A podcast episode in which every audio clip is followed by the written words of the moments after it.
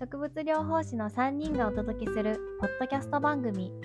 100%ミー。食べて眠って恋をして植物療法士のやすこです。自分の心にまっすぐに自然とともにヘルシーでハッピーに生きていきたい。120%の着飾る私ではなく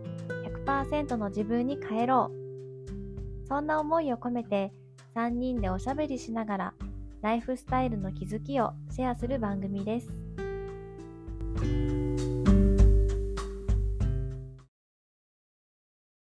今日は私、やすこがお送りいたします。先週に引き続き、えー、先週はまいちゃんがモーニングルーティン、またその、まいちゃんが大切にしている考え方をあの紹介してお話ししてくれましたが、今日はあの私のモーニングルーティンについてお話ししていきたいと思います。私は、えー、今4歳のもうすぐ5歳になる娘がおりまして、まあ、なので、まあ、朝の時間は、まあ、あのバタバタとあの娘に準備させたりとか、まあ、声かけながらなので、あの、まあ、理想的な、まあ、みんなが理想だと思うようなあの静かな朝の時間というのは私にはありません。なんですが、まあ、その本当に限られた時間の中でもここはというポイントをは自分の中で持っていてでそこを大切に朝過ごしています。まあ、そこを今日はお話できたらと思います。まず私が朝最初に起きてすることが歯磨きです。で、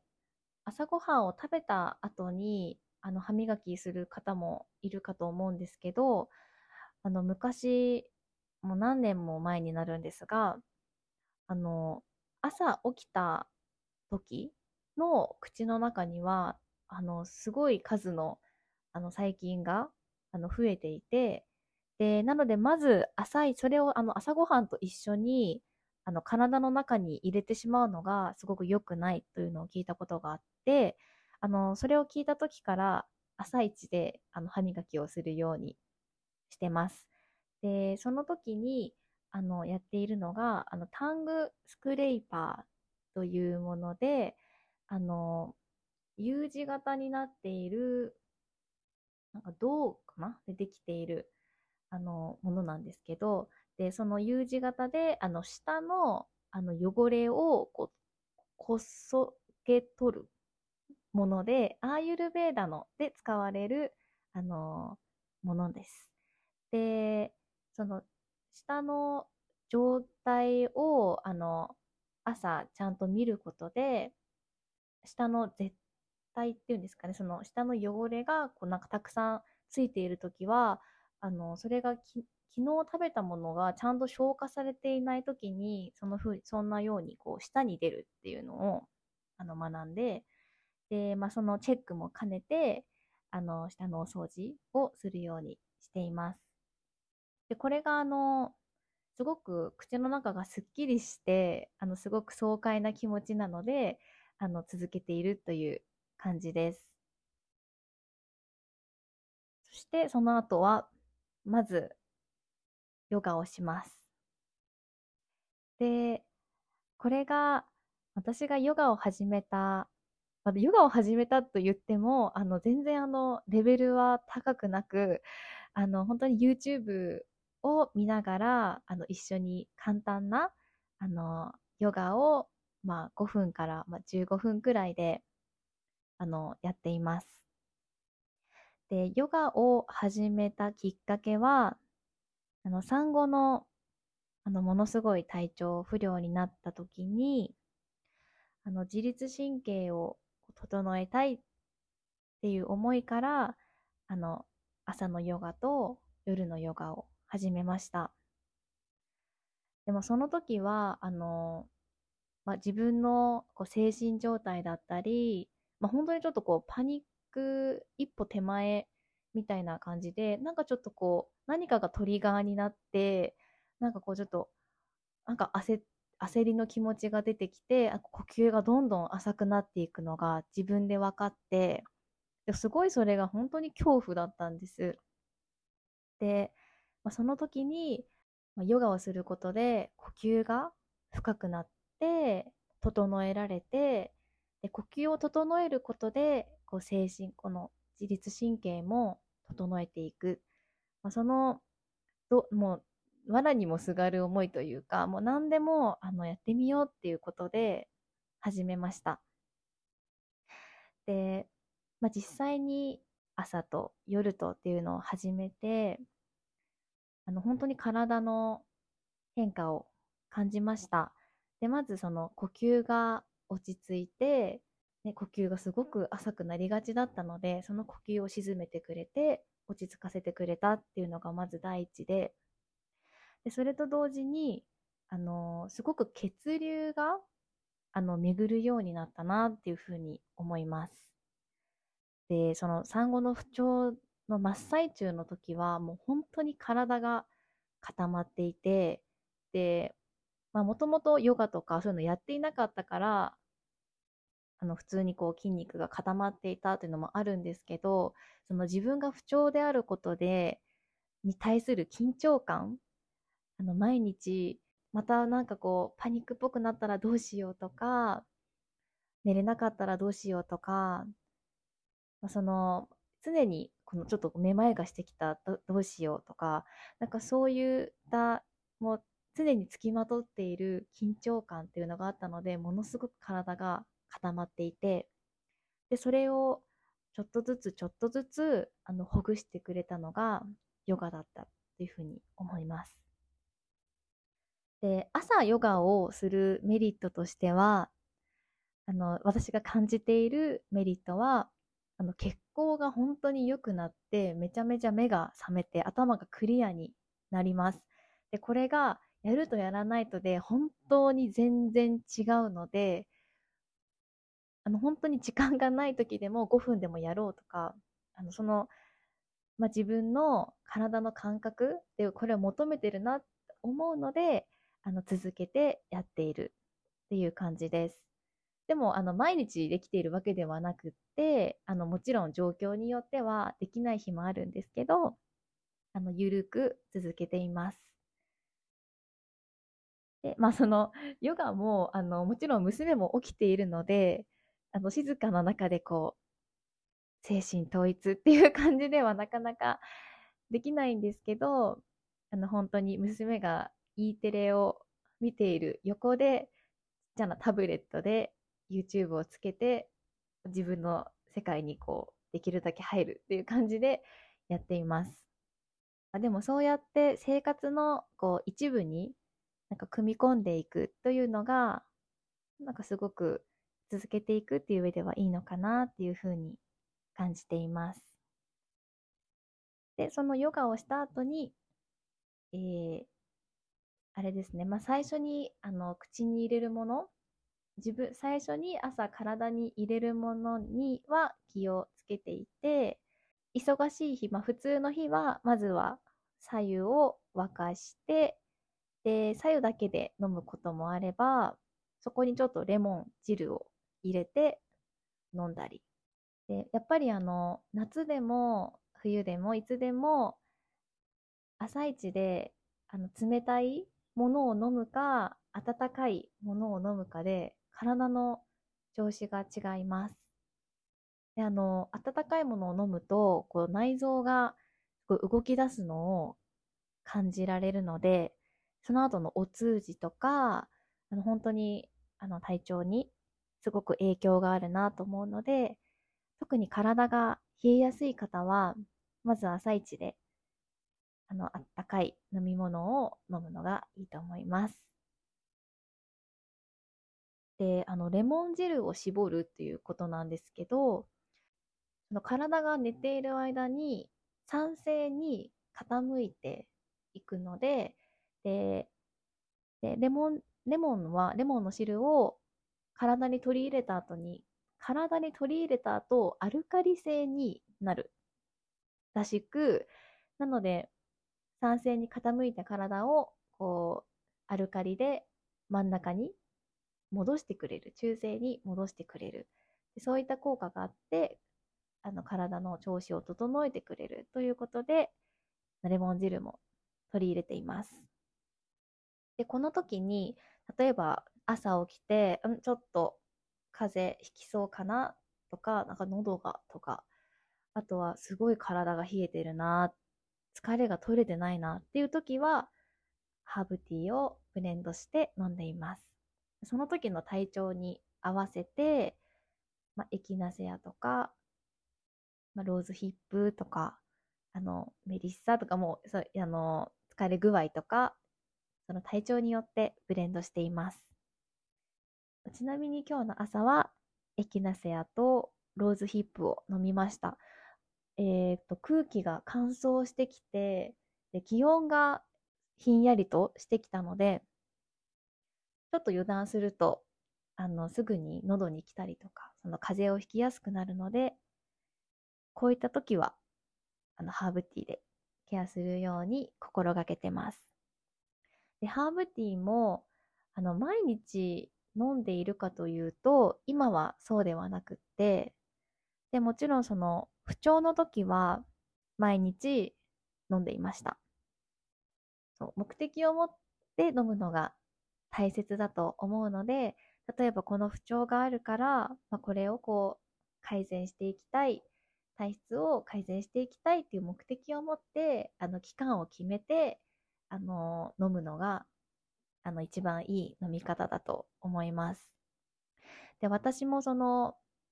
まあ、でも、ハーブティーを、まあ、大体、同じものをずっとは飲んではいけないので、あの、いろいろ変えながら、まあ、多分2年間は飲んでいました。飲んでいて、で、自分自身がこう元気になったなって思った瞬間があって、で、その時に、あ、もうハーブティーちょっと一回お休みしてみようかな、お休みしても大丈夫そうだなと思う時があったので、で、その時に一回飲むのをやめてみました。で、やめてみて、で、自分の体をよく観察して、で、また、やっぱりこれが必要だ。やっぱり、えメリッサ飲んどいた方がいいかな。そういった自分の体の変化に合わせてまた取り入れようっていうふうに思っていたんですが、実際にやめてみて、あの、思ったことは、自分自身がハーブの力をずっと借りていなくても元気に過ごせるようになったことにまず気づけて、で、自分自身の体に対するその信頼感というのも増したなっていうふうに思いますし、で、一回やめると、またあ、じゃあちょっと風邪っぽいから飲んでおこう。で、飲んで、飲んだ時に、あの、体の違いをより敏感に感じられるようになりました。あの、バンルージュって赤ぶどうの葉があるんですが、それは、あの、体を温めてくれるハーブなんですけど、久しぶりにバンルージュを飲んだ時に、すごい汗をかくぐらい温ま温まったのを感じて、こんな風に体にずっと作用してくれていたんだなっていうのを、まあ、改めて感じることもできました。まあ、なので、ハーブティーも体調に合わせてあの取り入れてみるのがいいかなと思います。ちょっとそれましたが、そう歯磨きして、ヨガをして、まあ、ハーブティーや左右を飲んで、でその後はのご飯作りをして食べさせてっていう風になっていくんですけど、で、朝ごはんは、あの、基本は、あの、普通の、あの、お味噌汁に、お味噌汁は、あの、結構マストに、あの、飲んでいて、お味噌汁に、納豆か、なんか卵のおかずを作るかっていう風に組み立てていて、で、お野菜は、あの、必ず何かしら、あの、取るよう、取ら取るようにしています。そうですね。あの、いろいろなあの料理とか、そういったものを研究するのもすごい大好きなので、まあ、今週はじゃあこの食べ方してみようとか、まあいろいろ試すんですけど、やっぱりいろいろ試した後に戻ってくるのが、やっぱりお味噌汁 と納豆かなっていうふうに思います。で、あの、お味噌発酵食品は、あの、体を温めてくれるっていうふうに言われていて、で、また腸内環境も整えてくれる、本当に素晴らしい食材、食事だと思うので、えー、ぜひ、あの、意識的に取り入れるといいのかなというふうに思います。で、やっぱりこの朝の、まあ、これが大体もうその後は娘の準備をさせて私も準備をしてもう幼稚園にあの送るんですけどで送る時もあのあえて自転車など使わずに歩いて幼稚園まで行っています。でもその娘と一緒にあの外を歩く時間があのすごくあの、まあ、舞ちゃんも朝のお散歩が本当にいいっていう話を前回のポッドキャストで話をしていたんですけども、もう本当にそうだなっていうふうに私も感じていて、この娘を送りに行く時間なんですけど、もしかしたらその自転車でビューって行ったら早いのかもしれないんですが、一緒にテクテク歩いて、まあ10分15分なんですけど、片道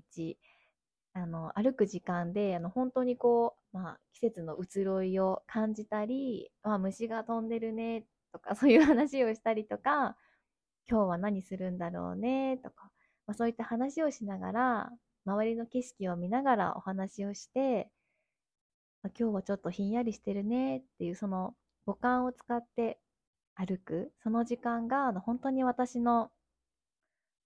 朝の自律神経を本当整えてくれてるなっていうふうに感じています。まあ、こんな感じで毎朝過ごしているんですが、なんかその私が、まあ、ヨガをしていたりするのを娘がこう、あの、真似、真似をして一緒にやったりだとか、で、たまに、あの、朝に、あの、早朝にお仕事をこうしている時もあるんですけど、なんかそれを見て、娘が同じ時間に起きてくるようになって、自分のなんかちっちゃな椅子で本を読んだりとか、なんかちょっとひらがなやってみようってやっていたり、すごくこう、ああ、やっぱり大人の姿を見てるんだなっていうふうに、あの、子供にとっては、ぱりロールモデルなんだなっていうふうに本当に気づいてなので、まあ、もちろんいろんな時がありますし私もああんなこと言っちゃったなとかあこんなところあこんなことをしてるの見られちゃったなとかいろいろあるんですけどでも、まあ、子供の人生にとってプラスになるような習慣をなんかそういったものをこう一緒に共有できたらいいなっていうふうに今思っています。これが私の、えっと、モーニングルーティーンでした。とはい、もし、あの、誰かの参考になれば嬉しいなというふうに思います。